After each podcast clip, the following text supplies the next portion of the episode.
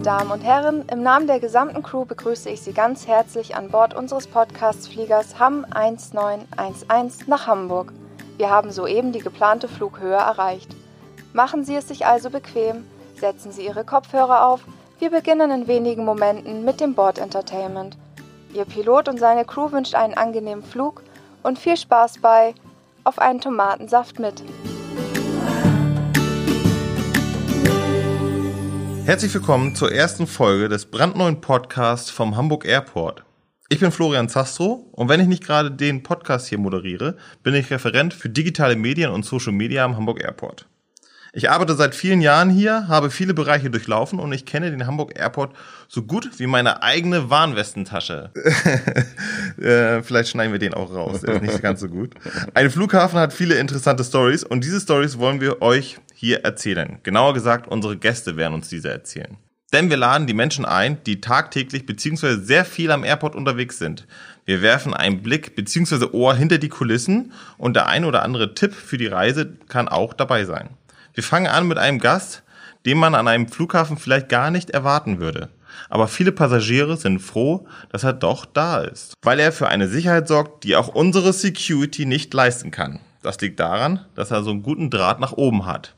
Ein herzliches Willkommen an den Pastor vom Hamburg Airport, Björn Kranefuß. Schön, dass Sie da sind. Ja, vielen Dank für die Einladung. Und da dieser Podcast ja auf einen Tomatensaft mit heißt, haben wir auch gleich für unsere Gäste einen Tomatensaft parat. Sie dürfen sogar auswählen, welche Sorte Sie denn trinken möchten. Ich habe da drei im Angebot. Und zwar einmal Tomaten-Gemüsemix Bio. Den nehme ich, den trinke ich nämlich auch zu Hause. Ach, sehen Sie, ja gut, dann brauche ich. Also wir hätten noch äh, den Tomaten äh, gesalzen und gewürzt oder eine scharfe Tomate. Nein, ich nehme natürlich den Bio-Gemüsesaft. Sehr gerne mit mit Salz und Pfeffer noch dazu Nein, ohne pur? Salz und ohne Pfeffer, bitte. Na gut, dann schenke ich ihm mal gerne ein. Okay. So, vorher muss man ihn überschütteln. Trinken Sie öfter einen Tomatensaft? Regelmäßig. Regelmäßig. Ja, weil ich sonst zu wenig Gemüse esse Ja. in meinem Leben. Und dann das soll ja, das kann man ja ein bisschen kompensieren durch solche Säfte. Dann freue ich mich sehr, dass Sie mein erster Gast sind und würde gerne einmal mit Ihnen anstoßen Ja. auf die erste Folge. Okay. Prost. Pastor am Flughafen.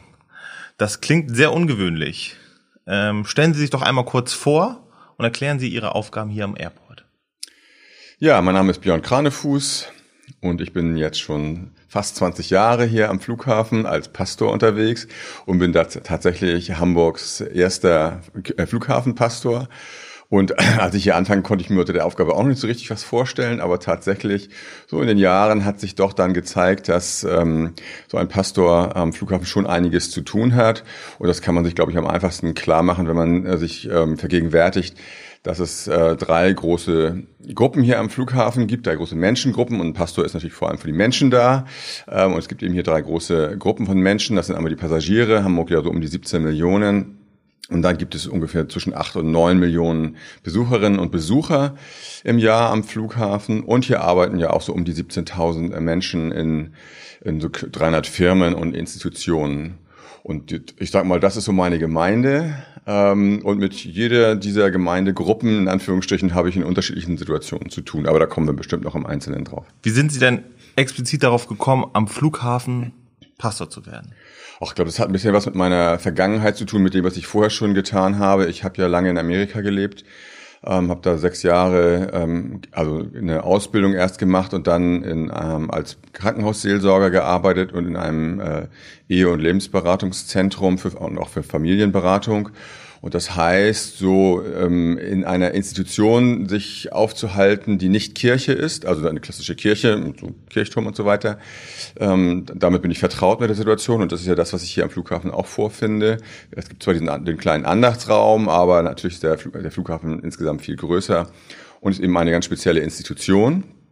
Ähm, und eben dadurch, dass ich in Amerika war, eben Fremdsprachenkenntnisse ähm, da sind. Aber ich glaube einfach vor allem so mit solcher Situation umgehen zu können, ähm, die, wie sie sich am Flughafen eben außerhalb eines äh, Klasse, einer, einer klassischen Kirchengemeinde darstellt. Sie haben es ja schon erwähnt, wir haben ja hier am Flughafen auch eine kleine Kapelle. Wo findet man diese Kapelle denn? Ja, die ist tatsächlich ähm, etwas versteckt, aber man kann sie finden, wenn man sie sucht, im äh, Terminal 1, ähm, eine Ebene über den äh, Check-in rein. Ähm, bewegt man sich dann an den Reisebüros vorbei ähm, und stößt dann zunächst auf den muslimischen Andachtsraum und dann eben auf den christlichen Andachtsraum und hat einen wunderbaren Blick dann auch noch, wenn man nicht, in, bevor man in den Raum geht, hat man einen ganz schönen Blick auf die äh, Fluggastbrücken, auf die, auf die sogenannte Pier. Mhm. Und äh, vorhin haben Sie ja schon von Ihrer Gemeinde gesprochen. Und Sie haben mir ja verraten, es gibt für Sie eine feste und eine flüchtige Gemeinde. Ja. Äh, wo ist da der Unterschied? Ja, also die, ich sag mal, die ähm, flüchtige Gemeinde, das sind eben einerseits die Passagiere und auch natürlich die Besucherinnen und Besucher, mit denen ich eben sehr spontan in Kontakt komme, sehr sporadisch in Kontakt komme für eine ganz konkrete Situation meistens. Und dann war es das auch, äh, wo ich versuche zu helfen oder zu unterstützen. Und dann gibt es eben die Mitarbeiterinnen und Mitarbeiter. Und tatsächlich, ähm, wenn man 20 Jahre am Flughafen ist, dann kennen einen viele und ich kenne viele. Und ich begleite tatsächlich auch Menschen, so wie ein klassischer Gemeindepastor, so an, an wichtigen Stationen ihres Lebens, also Taufe, Trauung, bis hin eben auch zur Trauerfeier. Mach also im Blick auf die, ähm, ähm, auf die Mitarbeiterinnen und Mitarbeiter, mache ich so ganz klassische Arbeit eines Pastors und, und eben auch Seelsorge. War das dann eine große Umstellung für Sie, also diese Umgewöhnung von der Gemeinde aus oder dass jetzt? Nein, weil ich eigentlich schon ähm, die, die allermeiste Zeit gar nicht in einer Gemeinde war. Auch vorher in meinem pastoralen Berufsleben war ich immer so in Spezialaufgaben für die Kirche unterwegs. Insofern ähm, ähm, war es jetzt für mich keine große Umstellung. Plus glaube ich, dass ich so ein paar Eigenschaften einfach als Person und von meinen Interessen her mit, mitbringe, die das einfach so ganz passend machen. Mhm. Also ich komme einfach hier wahnsinnig gern her und ich habe auch wirklich das Gefühl, das, was ich als Pastor liebe und gerne tue, das kann ich hier am Flughafen eigentlich ideal verwirklichen. Beschreiben Sie doch mal Ihren Alltag so als Pastor. Also wie sieht so ein Tag aus? Wie starten Sie und was kann da alles noch an diesem Tag passieren? Ja, tatsächlich ist das Planbare das Nicht-Planbare, aber ich habe natürlich so bestimmte Routinen, dadurch, dass ich hier morgens herkomme und natürlich erstmal in den Andachtsraum gehe ähm, und gucke, ob da alles in Ordnung ist, wie der aussieht, ob der, also ob da, ob da Besucher sind. Mhm. Ähm, und, ähm, und dann mache ich so eine kleine Runde erstmal morgens über den Flughafen und, und zeige allen, was heißt allen, also zeige Menschen, dass ich da bin und auch ansprechbar bin, erreichbar bin.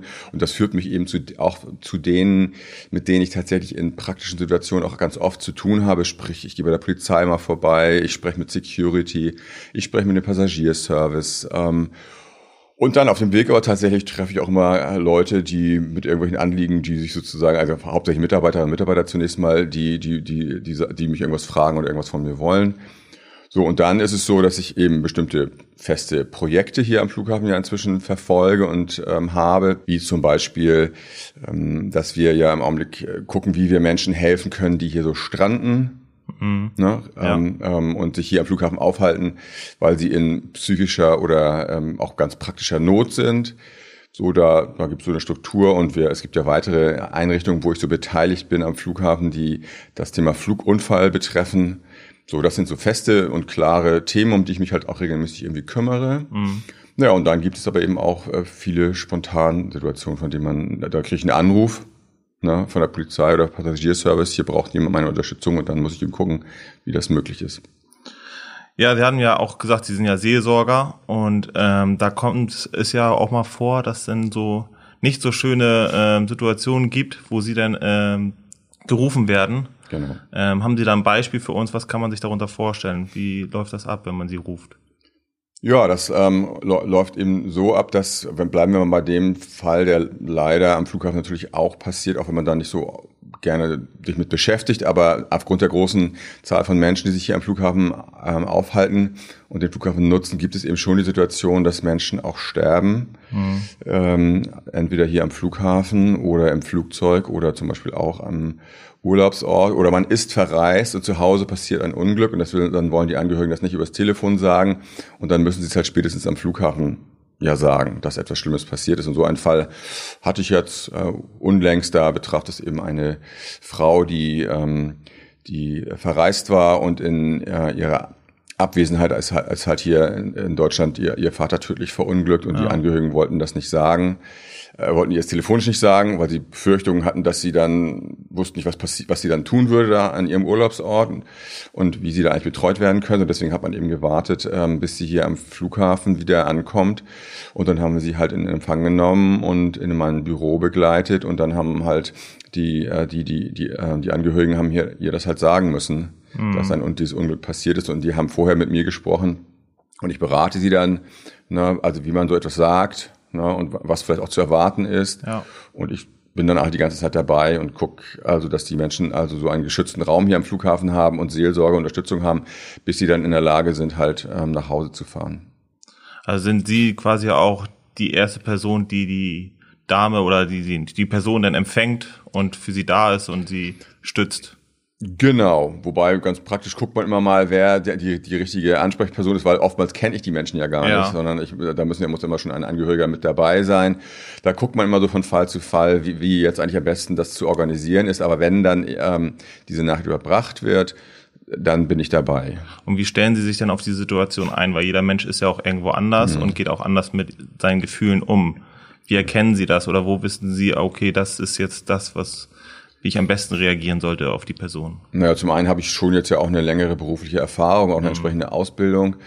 Und dann ist es aber wirklich so, dass ich mir sehr genau schildern lasse von den Angehörigen, ähm, also wer, wer dieser Mensch ist, auf den ich treffen werde. Ja.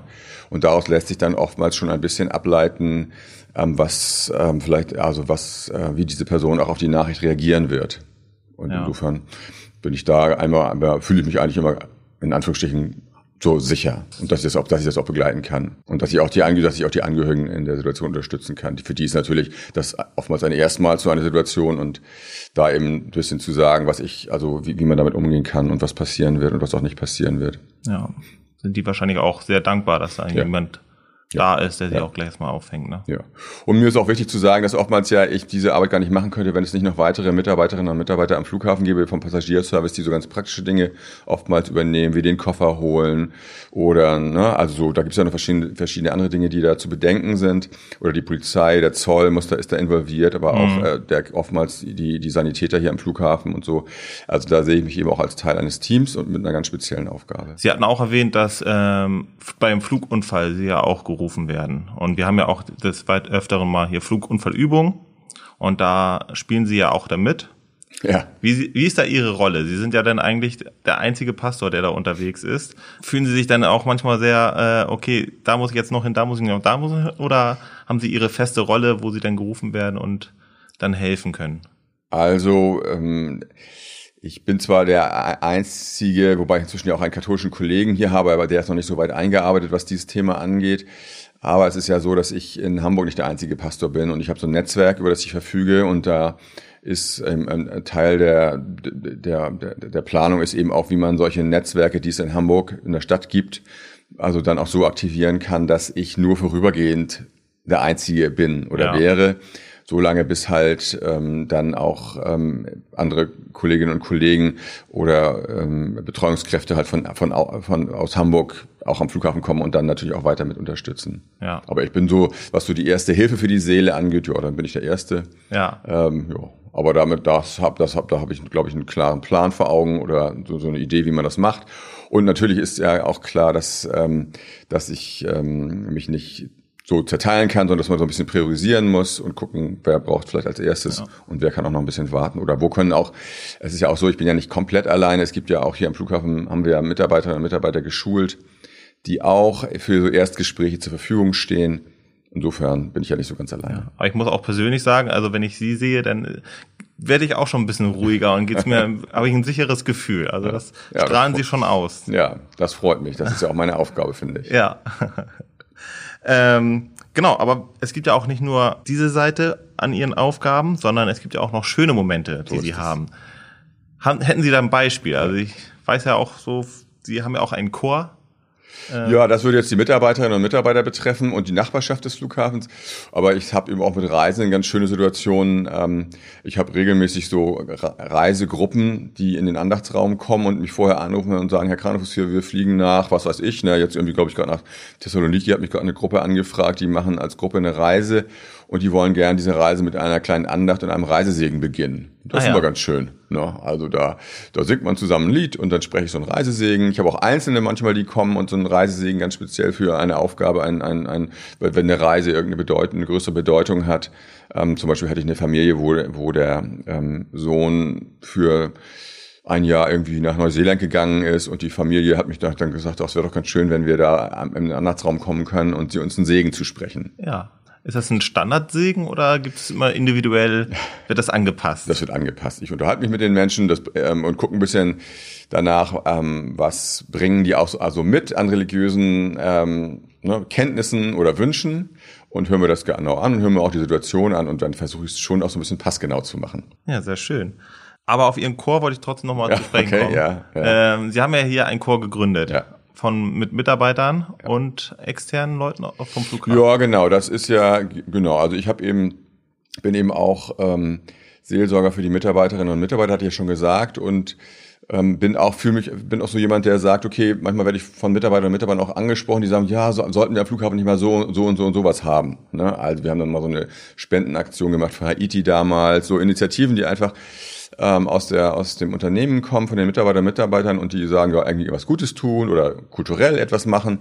Und dann fallen manchen von denen, fall ich dann eben irgendwie ein, als Katalysator sozusagen. Und dann nehme ich mich solche Aufgaben auch gerne an. Und eine Idee war dann tatsächlich eben äh, auch einen, einen Mitarbeiterchor zu gründen, der das Ziel hat, ähm, im Michel zu singen. Und zwar deswegen, weil der Flughafen ja für seine Mitarbeiterinnen und Mitarbeiter für ein Weihnachtskonzert in Michel mietet. Ja. Äh, Und da haben wir gesagt, ach, das wäre doch toll, wenn da Mitarbeiterinnen und Mitarbeiter und inzwischen auch die Kinder ja singen würden. Und das haben wir umgesetzt und tatsächlich fing es als ein reiner Mitarbeiterchor an und inzwischen sind wir aber dazu übergegangen, auch die Nachbarschaft des Flughafens mit einzuladen und einzubeziehen und die sogenannte Airport Family Ja. insgesamt, so dass wir in diesem Jahr oder im letzten Jahr für, zu Weihnachten ja 60 Leute waren, die dann Wow. äh, für ein halbes Jahr geprobt haben. Das ist eine Menge, ne? Ja, das äh, 60 Leute haben geprobt, haben so sechs Stückchen eingeprobt, haben toll im Michel gesungen und das Besondere an unserem Chor ist eben, dass wir das als Projekt planen und sagen, es ist, sie verpflichtet, man verpflichtet sich auch wirklich nur für dieses halbe Jahr. Wir fangen im August an und im Dezember ist der Auftritt und dann endet der Chor auch wieder für ein halbes Jahr und dann kann man sich genau überlegen, will man wieder weitermachen im nächsten Jahr oder nicht. Und so haben wir immer 50 Prozent von Leuten, die weitermachen und 50 Prozent kommen immer neu dazu. Haben Sie da noch, noch so andere Aufträge? Äh, ich meine, während des Jahres, äh, im, im Jahr gibt's ja auch noch mal ein paar andere besondere Tage, wo Sie vielleicht gebucht werden oder wo es ganz schön wäre, mal einen Chor. Das im stimmt. Terminal Natürlich wäre es eigentlich auch toll, zu Ostern einen Chor zu haben äh, oder anderen, aber ähm, das muss man jetzt mal gucken, ähm, ob da, da, äh, ob man das spontan. Das habe ich bisher aber nicht in Anspruch genommen. Aber was wir tun oder im vergangenen Jahr getan haben, wir haben mit dem Chor eben auch im Terminal gesungen zweimal, einmal am ersten Advent. Ähm, zusammen mit der AIDS-Seelsorge, weil da auch eben Welt-AIDS-Tag war. Das war eine ganz tolle Erfahrung für alle Beteiligten und auch die, das wurde super angenommen von den, äh, von den äh, Besuchern des Flughafens, aber auch den Reisenden, wenn man da so aus, äh, aus dem Ankunftsbereich, also sozusagen vom, vom Flugzeug kommt, vom Gepäckbandbereich, kommt in den Ankunftsbereich und dann singt da so ein Chor auf einmal Weihnachtslieder. Das hat schon einen tollen Effekt gehabt. Und sowas überlegen wir halt, ne, wo sind so, wo sind eigentlich schöne Orte im, im Flughafen, wo man noch so singen kann und machen dann so kleine Spontanauftritte. Sehr schön. Wie bereits angekündigt, haben wir in unserem Podcast auch ein Spiel mit eingebaut. Die Turbine des Schicksals. Klingt erstmal schlimmer, als es eigentlich ist. Wir werden gleich die Turbine anschmeißen und sie wird uns das heutige Spiel für Sie auswerfen. Dabei kann es zu folgenden Spielvarianten kommen. True or Fake, This or That oder Complete the Sentence. Also, schmeißen wir die Turbine mal an. Meine Damen und Herren, wenn Sie nun links aus dem Fenster schauen, sehen Sie bereits die Turbine des Schicksals. Und rausgekommen ist This or That. Also, Sie haben jetzt die Wahl und müssen von jeweils fünf Fragen mit zwei Antwortmöglichkeiten sich für eine entscheiden. Airport oder Boeing? Äh, Entschuldigung. Airbus oder Boeing? Natürlich Airbus. Gang oder Fenster? Gang. Auf die letzte Minute oder entspannt viel Zeit haben? Ich bin sehr früh am Flughafen. Abenteuer oder Pauschal? Abenteuer. Meer oder Stadt? Mehr. Dann fasse ich mal zusammen. Sie fliegen gerne mit einem Airbus, sitzen da am Gangfenster, äh, am Gangplatz. Gangfenster, Gangfenster, genau. Das ist mein. Lieblingsplatz. Sollte man auch mal anbieten. ähm, und kommen gern ganz entspannt mit viel Zeit zum Flughafen. Dabei stehen sie auf einen Abenteuerurlaub, am besten noch am Meer. Stimmt das so? Würde das zu Ihrem Profil passen? Ja, die letzten beiden Dinge würde ich schon noch, da muss man, das würde ich ein bisschen anders sagen, aber naja, wir lassen es mal so stehen. Dann hatten Sie sich auch für einen Gangplatz entschieden.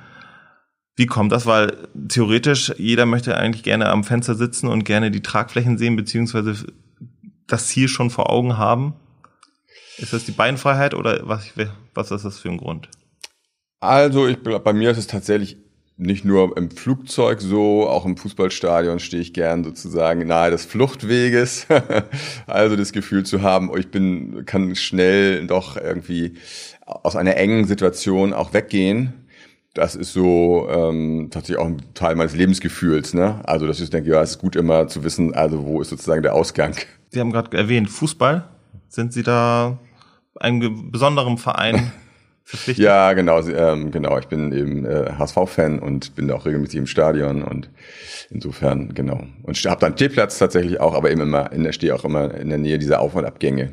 Aber der HSV braucht noch keinen eigenen Pastor, oder? Doch tatsächlich. Habe ich auch mit denen, äh, habe ich mit denen tatsächlich gerade jetzt vor wenigen Tagen eine Anfrage bekommen weil auch Fußballvereine, die funktionieren ja so ein bisschen wie Kirchengemeinden, die, dass sie ihre Fans, ihre engsten Fans äh, be begleiten von der Wiege bis zur Bahre. Man bekommt als ja sozusagen so ein Schnuller schon mit HSV-Signal, äh, mit, also ein HSV-Schnuller geschenkt, schläft in HSV-Bettwäsche und tatsächlich ähm, es gibt auch einen HSV-Friedhofsplatz, einen eigenen HSV-Friedhofsplatz ähm, und die wollten aber tatsächlich mit mir mal darüber sprechen, wenn so Fans, die so 30, 40 Jahre zum, so zur HSV-Familie gehört haben, äh, sterben, da wissen sie, wussten, wollten sie ein bisschen Beratung vom Pastor haben, wie man da eigentlich mit solchen Situationen umgeht. Insofern, ne, also ein Pastor ne, wird an verschiedenen Stellen äh, benötigt.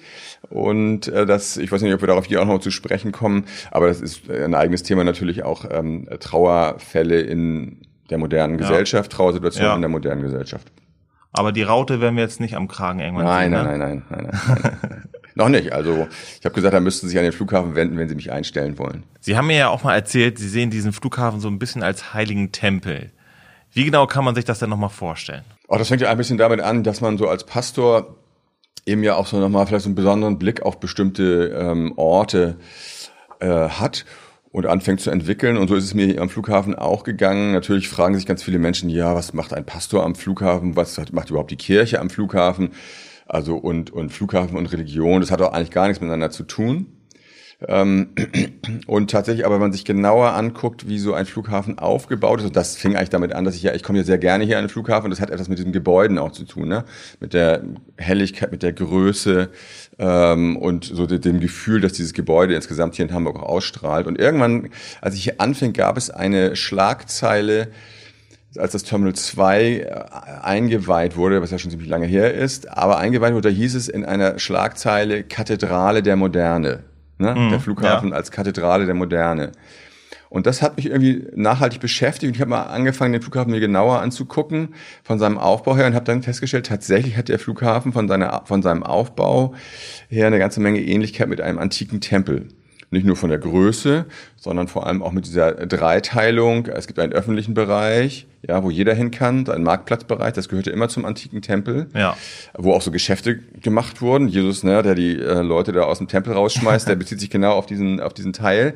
Und dann gibt es einen Bereich oder zwei Bereiche, wo man so peu à peu nur hinkommt, wenn man so bestimmte Rituale durchläuft, ja. ja. So, und in der Religion wären das eben Reinigungsrituale, Bußrituale, man muss so ein Gebet, Bußgebet ablegen, seine Sünden bekennen und dann darf man in den nächsten Bereich rein, ja.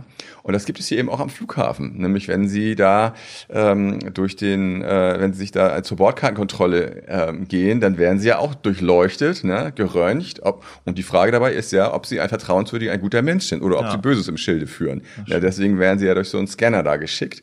Und man kann ein bisschen sagen, das ist so ein bisschen das, ähm, ähm, das Reinigungsritual ja der Moderne, ähm, dass man da durch muss. Und dann hinterher ne, ähm, fühlt man sich als guter Mensch, weiß man ist ein guter Mensch und dann geht man gleich erstmal shoppen. Kommen die heiligen Hallen.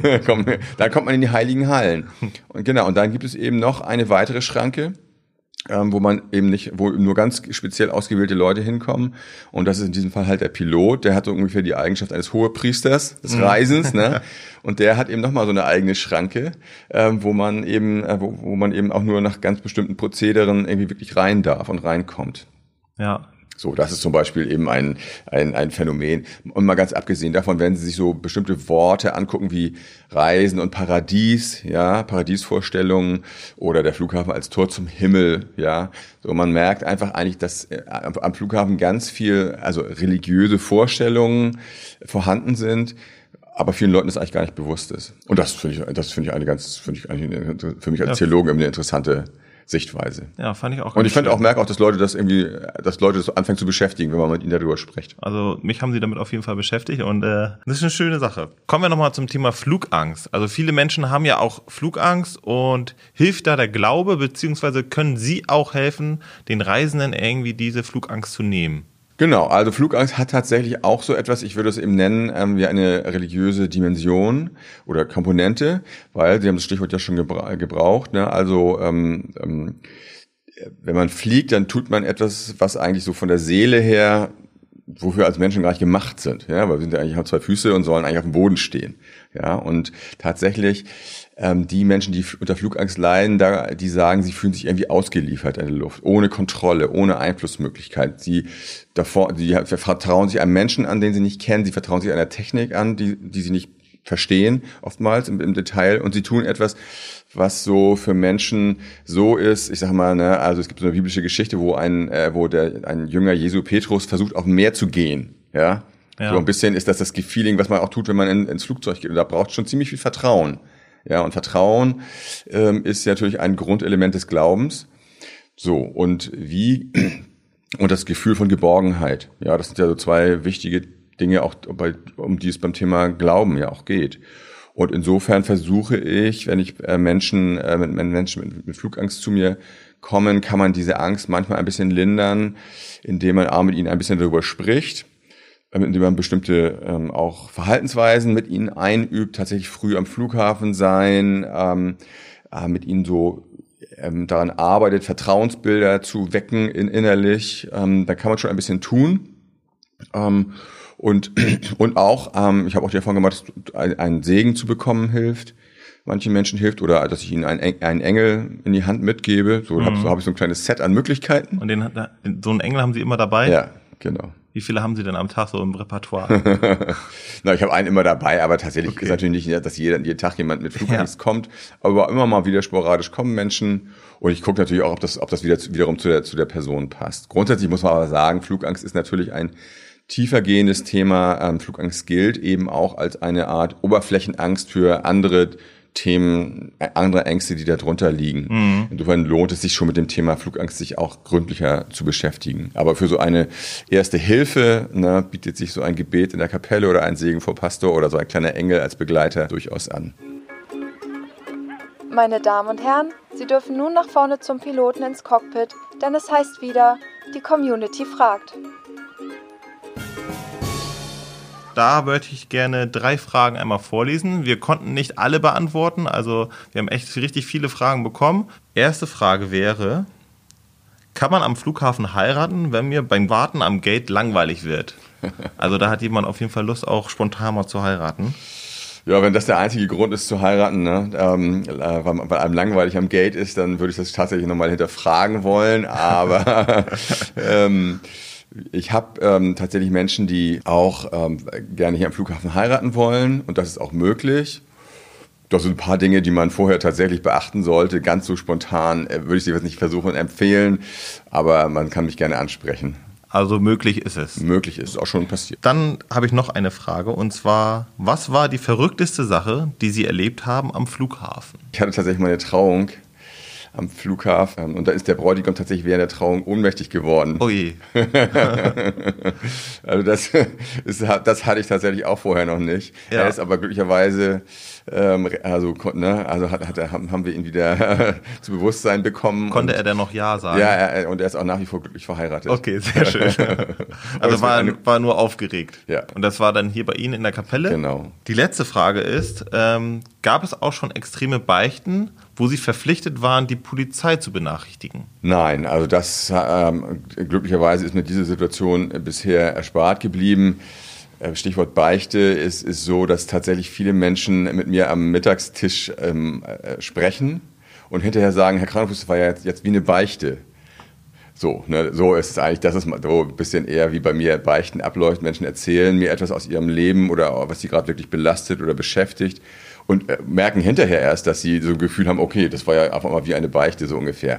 Ich habe natürlich auch kritische Situationen und äh, wo Menschen mir Dinge anvertrauen, die auch bei mir bleiben müssen und sollen und ich unterliege ja. auch dem Seelsorgegeheimnis, das ist sozusagen die Grundlage meiner Arbeit hier. Ähm, und es gibt aber tatsächlich auch eine Grenze, äh, des, der Beichte und des Seelsorgegeheimnisses, auf die, die ich glücklicherweise am Flughafen noch nicht zurückgreifen musste. Und das ist nämlich tatsächlich, wenn ich Kenntnis bekomme im Rahmen eines Beichte- oder Seelsorgegesprächs davon, dass jemand sich selbst das Leben nehmen will oder jemand anders bedroht, das Leben zu nehmen, weil dann ja. äh, muss ich tatsächlich die Polizei informieren. Mhm. Äh, alles andere ist äh, unterliegt ihm der Verschwiegenheit und, ähm, und niemand würde etwas davon erf erfahren. Und das ist ja auch die Grundlage meiner Arbeit. Aber ja. diese Ausnahmen gibt es halt. Aber ich hatte bisher hier am Flughafen sowas noch nicht. So, ich kriege auch gerade ein Zeichen aus der Regie. Wir befinden uns wohl gerade schon im Landeanflug. Meine Damen und Herren, wir haben soeben mit dem Landeanflug auf Hamburg begonnen.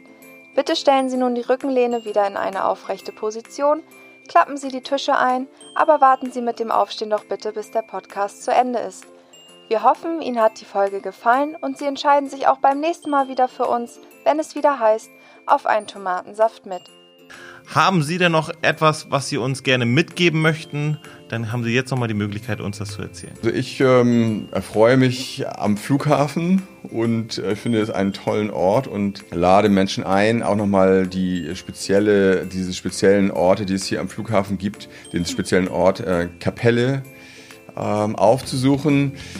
Wir haben ja auch einen, den wunderbaren Geocache hier am Flughafen, der sehr gut angenommen wird. Also Stichwort Schatzsuche am Flughafen kann man in der Kapelle auch betreiben. Der wurde doch mal ausgezeichnet sogar. Ja, ne? genau. Da hat man einen Preis gewonnen. Ähm, und das heißt, Menschen können diesen Andachtsraum suchen und finden und können da ihre kleinen äh, Symbole auch hinterlassen und in die Welt schicken. Das ist eine ganz, ganz schöne Sache. Ja. Man kann auch sonntags jetzt um 11 Uhr zum Gottesdienst regelmäßig kommen, ähm, wenn man möchte. Und viele Leute, die in den Andachtsraum kommen, sagen, es tut ihrer Seele einfach gut, diesen ja. Raum einfach mal in diesen Raum mal zu kommen. Und dazu muss man gar nicht abfliegen, sondern wenn man mal so einen Raum sucht, wo man zu sich kommen will, wo man innehalten will und vielleicht auch ein freundliches, äh, ein freundliches Wort bekommen möchte, dann herzliche Einladung. Ja, dann vielen, vielen Dank, dass Sie heute da waren und unser erster Gast in unserem neuen Podcast waren. Gerne. Auch herzlichen Dank dafür, dass Sie sich so um die Menschen hier bei uns am Airport kümmern. Ich bedanke mich bei allen Zuhörern und hoffe, dass ihr in drei Wochen wieder einschaltet mit unserem neuen Gast. Bis dahin wünsche ich euch always Happy Landing.